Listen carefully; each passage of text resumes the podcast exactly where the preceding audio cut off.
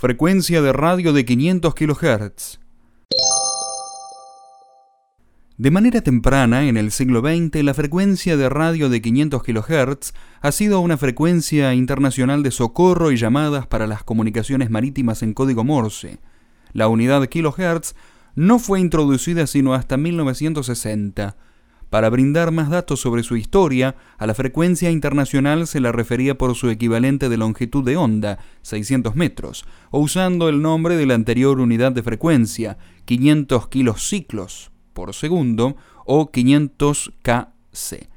El servicio de guardacostas de los Estados Unidos y sus servicios equivalentes de otras naciones usualmente mantenían guardias de 24 horas sobre esta frecuencia dedicando a ellas calificados operadores. Muchas llamadas de SOS y emergencias médicas en el mar fueron encaminadas por aquí hasta finales de los años 80. Sin embargo, a causa de la reciente desaparición del uso comercial del código Morse, esta frecuencia es raramente utilizada.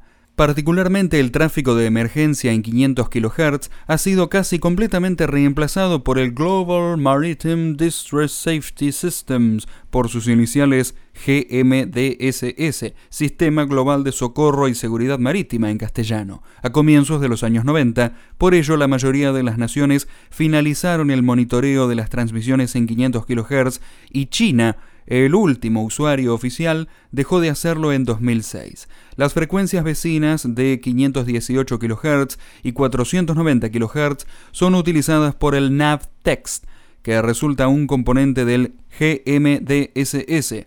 A partir de lo expuesto, existieron propuestas de destinar la frecuencia de 500 kHz o cercanas a ella para el uso del servicio de radioaficionados.